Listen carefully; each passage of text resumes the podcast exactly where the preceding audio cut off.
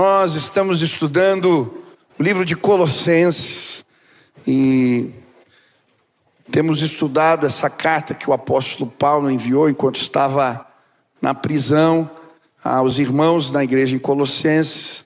Ele não foi o fundador dessa igreja, foi Epáfras, mas ele, de forma contundente, vai apresentar Jesus nesta carta. Esse é um dos temas centrais da carta de Colossenses. Talvez é o estudo mais profundo a respeito de Jesus nas Escrituras. E eu estou feliz hoje porque, sabe quando a gente abre a cortina, o quarto está escuro de manhã, entra aquela luz assim. Hoje eu quero abrir as cortinas da graça com você e a luz de Jesus vai entrar nesse lugar e no coração de muitos. Você crê nisso? Também estou feliz porque vou falar de Jesus e não tem coisa melhor do que falar de Jesus. Um dia eu perguntei para um pastor mais velho se ele se arrependia de algo no ministério.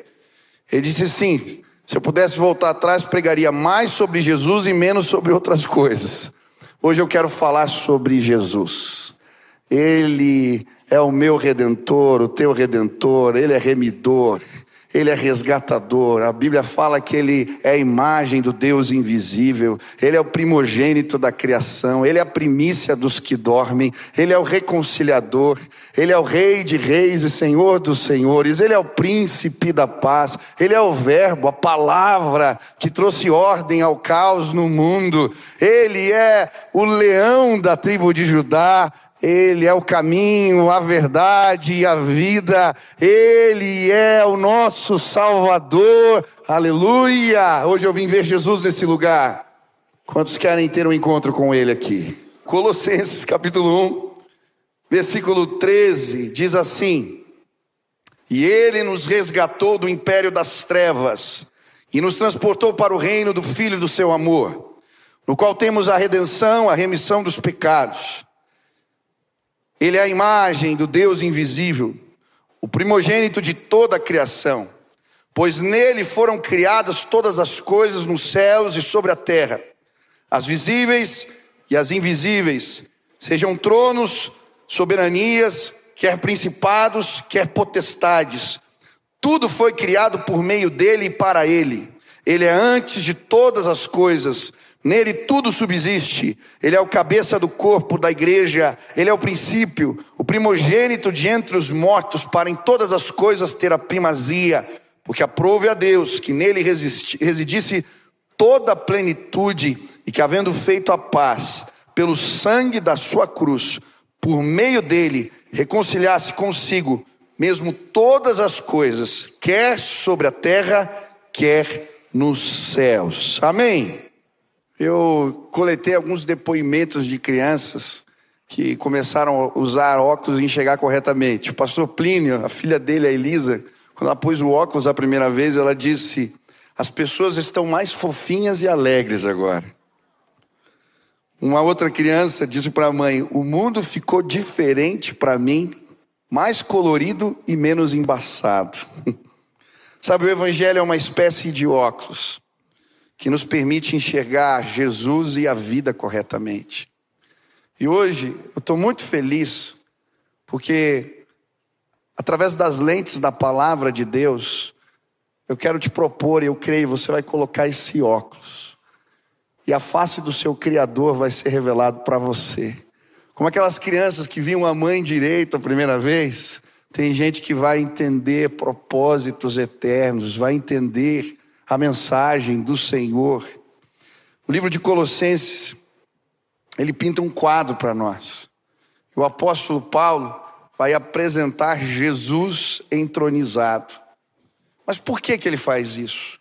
Primeiro, porque a igreja de Colossenses era alvo de uma seita chamada gnosticismo, que estava pregando em verdades a respeito da pessoa de Jesus. Eles acreditavam que Jesus não era Deus, ele era uma emanação de Deus, um ser intermediário, como a matéria ela era impura. Na concepção destes, Deus criou um intermediário para lidar com ela e essa pessoa era Jesus. E agora o apóstolo Paulo está apresentando o Cristo entronizado. Ele pinta um quadro maravilhoso sobre Jesus. Mas além dessa preocupação, ele também vai apresentar para nós uma outra realidade, o que a Bíblia chama de império das trevas. E de alguma maneira, o nosso inimigo está trabalhando, e a Bíblia diz que ele cegou o entendimento dos incrédulos, para que eles não possam enxergar. E existe um trabalho do império das trevas, tentando impedir eu e você de enxergarmos Jesus corretamente. Enquanto eu lia esses versículos, eu ouvi o Espírito falando no meu coração: abra as cortinas da graça, deixa a luz entrar. Abra as cortinas da graça, deixa a luz entrar. Hoje eu vim fazer isso, abrir as cortinas, te oferecer esse óculos que é a palavra de Deus pessoas vão ver Jesus corretamente neste lugar. Quantos querem fazer isso? Amém? O que, que o império das trevas tenta nos impedir de ver em Jesus? Em primeiro lugar, que Ele é o meu, que Ele é o nosso resgatador. No versículo 13 ele diz: E Ele nos resgatou do domínio das trevas e nos transportou para o reino do Filho do seu amor. A primeira imagem que ele apresenta a respeito de Jesus, o primeiro título é resgatador, remidor, redentor. E é interessante essa palavra resgatador, porque no mundo antigo, o resgatador era aquele que pagava o preço pela liberdade de alguém. A maioria dos escravos, na época do Antigo Testamento, eles se tornavam escravos por conta de dívidas. Quando não conseguia pagar a conta, ele ia trabalhar para o outro para pagar a conta. E existe um personagem, você vai encontrar em vários textos no Antigo Testamento, chamado resgatador, que era esse que pagava o resgate, pagava a dívida e liberava a pessoa desse compromisso da escravidão. A Bíblia vai nos apresentar Jesus como o nosso resgatador. E ele pagou um preço alto pela nossa liberdade, o preço do seu sangue. Colossenses capítulo 2, versículo 14 e 15, nos apresenta isso de forma mais clara. A Bíblia diz: E cancelou a escrita de dívida, que consistia em ordenanças e que nos era contrária. Ele a removeu, pregando-a na cruz e tendo despojado os poderes e autoridades, fez deles um espetáculo público, triunfando sobre eles na cruz. Aleluia! Jesus é o nosso resgatador. Há poder no sangue de Jesus. Você pode repetir isso? Há poder no sangue de Jesus. Poder para nos libertar. E quando eu estava lendo a palavra, eu não sei como você lê as Escrituras, mas eu gosto de conversar com a Bíblia de fazer perguntas. E eu comecei a perguntar, Senhor, existem áreas da minha vida que o Senhor ainda não é o meu remidor, o meu resgatador. Esse texto fala de domínio das trevas. Existem áreas que eu talvez não estou vendo, e domínios foram estabelecidos. Sabe aquele ponto cego quando a gente está dirigindo?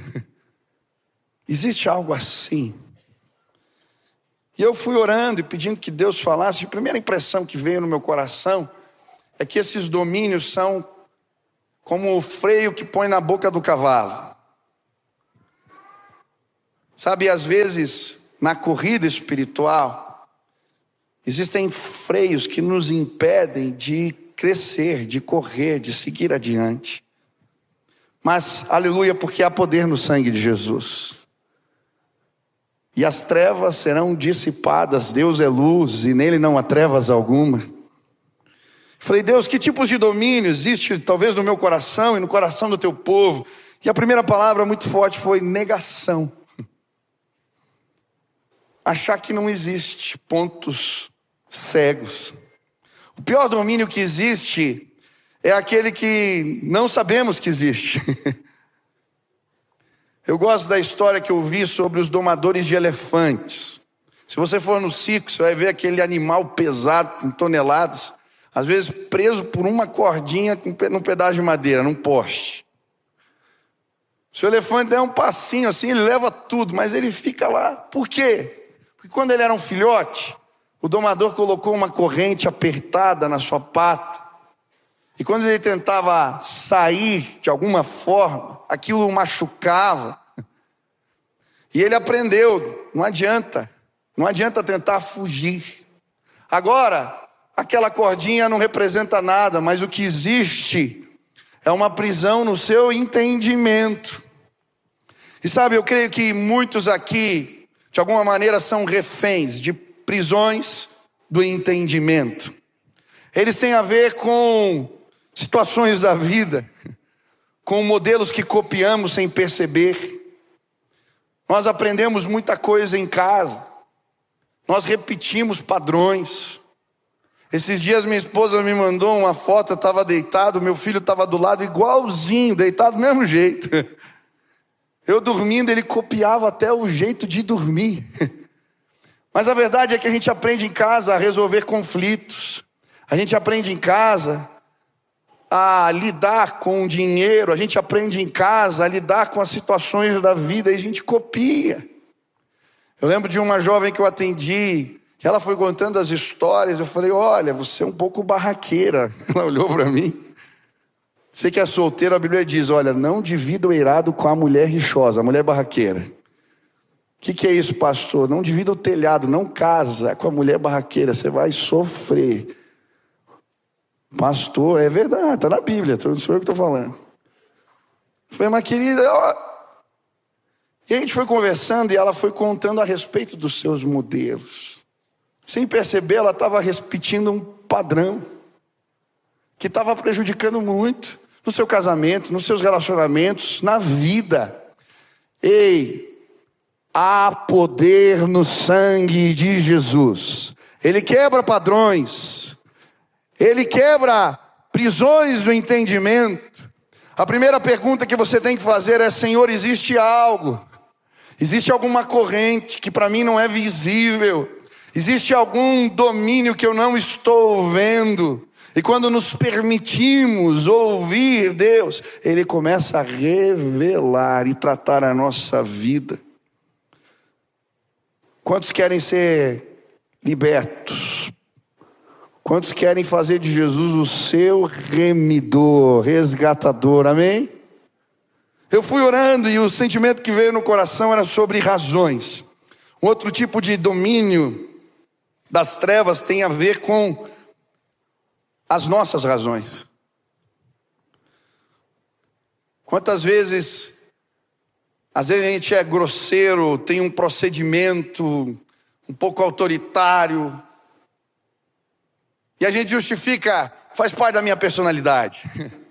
Nós encontramos razões para maus procedimentos. Talvez pessoas te machucaram, pessoas te fizeram mal, e você tem as suas razões, razão para pensar mal, para desejar o mal, para torcer pelo mal, para falar mal. Mas hoje, na autoridade do nome de Jesus, eu vim declarar: você vai ser liberto das suas falsas razões. Há poder no sangue de Jesus para nos libertar. Ele é o meu remidor. E enquanto eu orava, ele foi mostrando razões que ele queria me libertar. Ele mostrou também medos. Talvez um medo do futuro, um medo exagerado, um medo de ser abandonado, mal interpretado, rejeitado de novo. Quantas vezes eu atendo pessoas que elas querem manter distância dos outros. Você já deve ter visto um adolescente de camisa preta, é, com um monte de, de penduricalhos para mostrar não chegue perto de mim. Pessoas que foram marcadas pela rejeição, elas têm medos. Medo de ser rejeitado de novo. E então ela de alguma maneira vai tentar se fazer de mal, para que ninguém chegue perto e ela não viva de novo a rejeição. Hoje eu vim te dizer: há poder no sangue de Jesus para te libertar destes medos. Jesus não vai te abandonar. Esses dias eu estava com um jovem na minha sala dizendo: Ei, ele não vai te deixar. Ele não vai te largar. Você não precisa ter medo. Eu vi aquele moço chorando quando eu apresentava Jesus para ele alguns tipos de lutos. Sabe, às vezes nos tornamos prisioneiros, reféns de algumas perdas. Passou, foi embora. Mas de alguma maneira a gente fica conectado, não quer deixar. Ontem chegou uma cadeira lá, eu cheguei de viagem, tinha uma cadeira lá em casa de massagem que a minha mãe usava. E eu sentei e algumas lembranças gostosas vieram. O luto em si, ou as saudades de alguém, não é um problema. O problema é o que a gente deixa o luto fazer com a gente. É quando a gente justifica não se cuidar, não comer direito, não ligar para determinadas coisas, ou uma tristeza exagerada, ou quando a gente tenta levar com a gente aquilo que se perdeu. Eu lembro da irmã que perdeu a casa. Eles tinham uma casa nova, mas agora todo o mobiliário estava na garagem e ela não tirava de jeito nenhum. Ela estava acumulando rato, bicho, mas estava lá. Porque de alguma maneira um domínio se estabeleceu. Hoje eu vim dizer para você: Jesus pode ser o seu remidor, o seu resgatador. Há poder no sangue de Jesus para nos libertar. Nos libertar de medos desnecessários, nos libertar de lutos, de perdas, nos libertar, sim, das nossas razões nos libertar das correntes invisíveis do nosso entendimento. Quem já deu o presente para o filho, ele usou umas duas, três vezes e depois largou a mão. Já aconteceu com você ou só comigo? Você compra, pede, pede, pede, pede, pede, compra, caro, dá. Uma semana, já pega outro negócio, larga aquele negócio lá que você deu. Fico bravo. Jesus, ele derramou o sangue dele na cruz do Calvário para fazer você livre.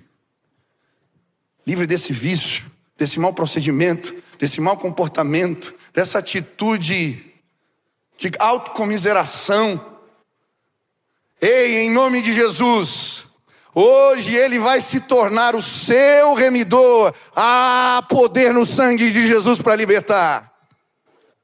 Há poder no sangue de Jesus para libertar. Enquanto eu estou pregando, eu estou vendo Deus colocando óculos no olhos de pessoas aqui. Hoje você vai enxergar Jesus e a sua vida vai ficar melhor. Quantos querem fazer dele o seu remidor? Levante as mãos. Aleluia. Segundo.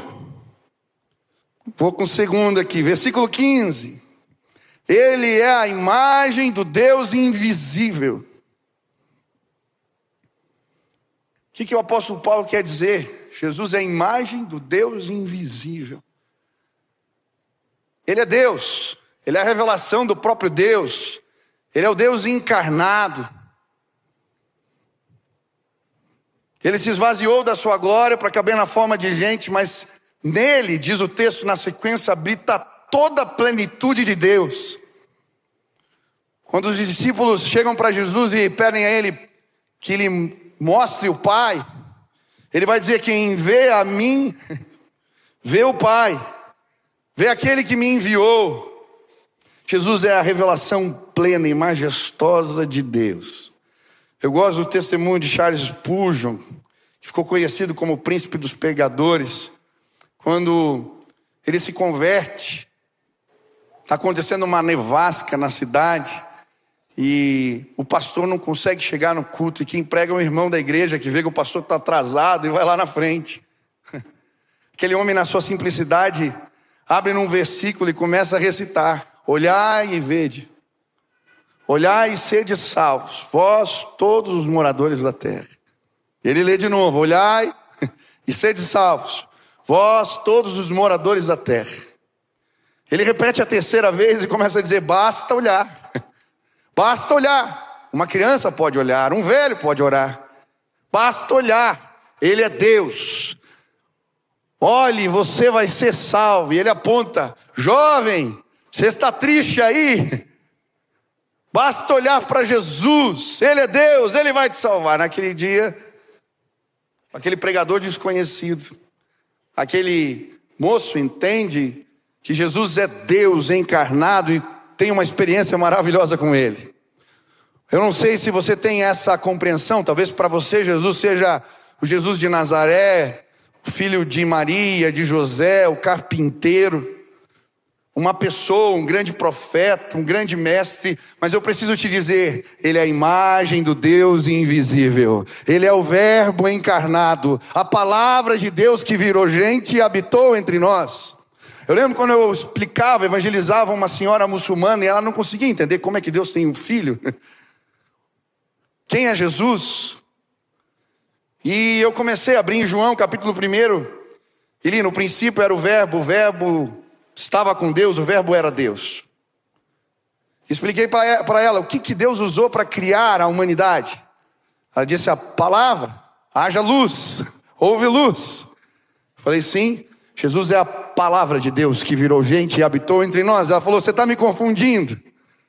Eu disse para ela, olha, senti algo no meu coração, traz o Alcorão na próxima reunião e procura as suras, o que elas falam a respeito de Jesus. Ela veio com o Alcorão aberto na próxima reunião. Estava escrito no Alcorão que Jesus é o Verbo de Deus. Ela disse: está aqui, Ele é o Verbo. Eu falei: sim, Ele é Deus.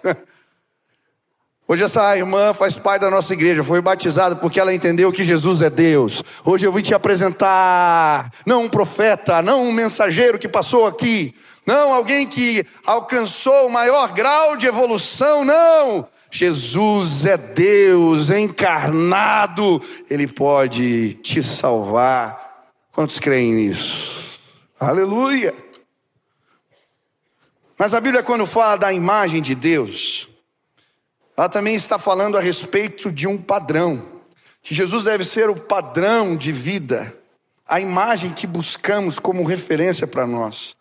Em Romanos capítulo 8, versículo 29 e 30, a Bíblia diz: Porquanto aos que de antemão conheceu, também os predestinou para serem conforme a imagem do seu filho, a fim de que ele seja o primogênito entre muitos irmãos. E aos que predestinou, estes também chamou, e aos que chamou, a estes também justificou, e aos que justificou, a esses também glorificou. Olha só o que a palavra diz. Ele é a imagem que devemos buscar como padrão. A Bíblia vai nos mostrar que quando Deus fez Adão, o fez à sua imagem e semelhança. Mas Adão, por conta do pecado, estragou o projeto de Deus. E se você ler o livro de Coríntios, no capítulo 15, você vai ver que veio um segundo Adão.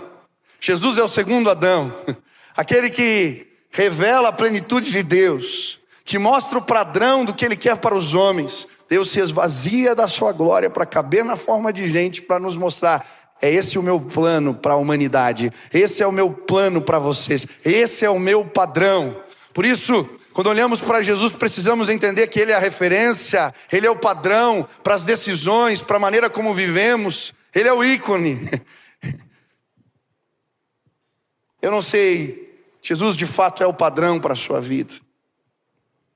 Enquanto estava lendo esse texto, eu comecei a me perguntar: Senhor, me mostra, me mostra nas áreas da minha vida se Jesus tem sido o meu padrão ou não. E eu comecei a fazer algumas perguntas e eu quero dividi-las com você. Jesus é o padrão para a maneira que eu administro os meus recursos.